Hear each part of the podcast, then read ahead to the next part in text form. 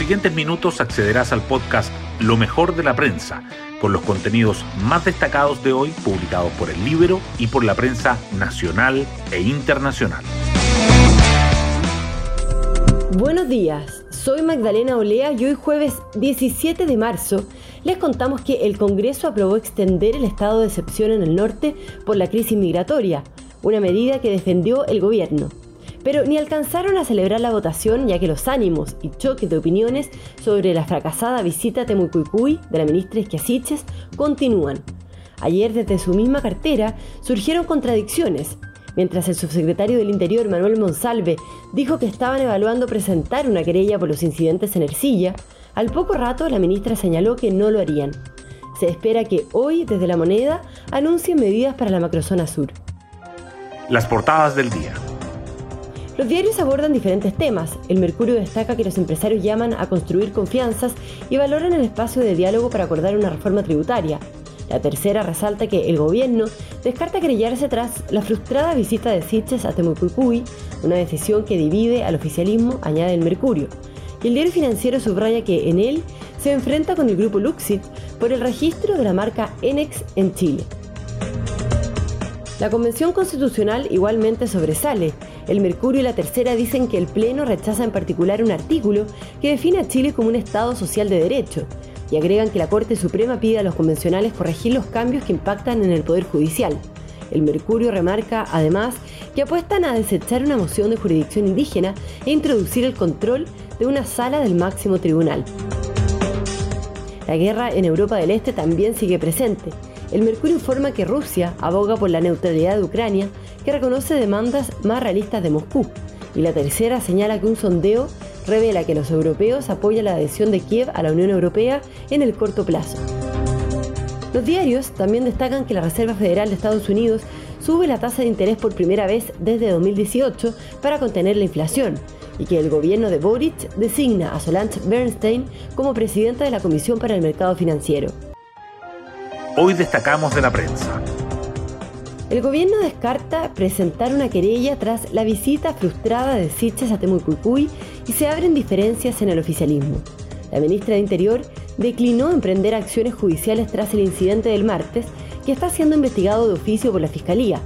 Hoy se anunciarán medidas para enfrentar el conflicto en el sur del país.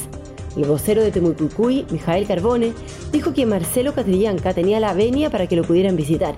La resistencia mapuche mayeco se atribuyó el corte de ruta.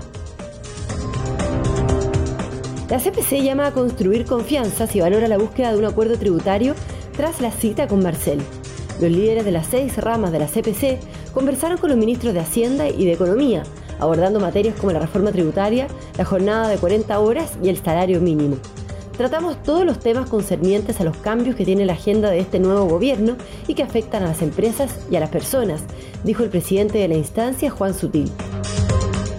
La Convención rechaza en particular un artículo sobre Estado social y democrático de derecho. La norma que definía a Chile de esa manera no alcanzó los dos tercios durante la votación en particular en el Pleno y fue devuelta a la Comisión de Principios Constitucionales, junto con el artículo sobre plurilingüismo. Otras propuestas de esa instancia, como las referidas a la naturaleza, el mar y el principio de interculturalidad, sí consiguieron el apoyo para ser incorporados al borrador de nueva constitución. La Corte Suprema le pide a los convencionales corregir los cambios que impactan al Poder Judicial. El ministro Arturo Prado planteó la necesidad de oficiar al órgano constituyente para insistir en que se rechacen algunos artículos del segundo informe de la Comisión de Sistemas de Justicia, que se revisará este jueves. La mayoría de los magistrados estuvo de acuerdo y se despachó el documento. Solicitan, entre otras cosas, que la revisión integral de los tribunales no incluya los fallos. Otras noticias. El Congreso aprobó la segunda prórroga del estado de excepción en el norte y regirá por 15 días más. La solicitud, primera enviada por el presidente Boric al Parlamento, fue aprobada por amplia mayoría en la Cámara, con 142 votos a favor y 3 en contra, y en el Senado con 39 votos a favor y 2 en contra. La medida estará vigente hasta el 1 de abril.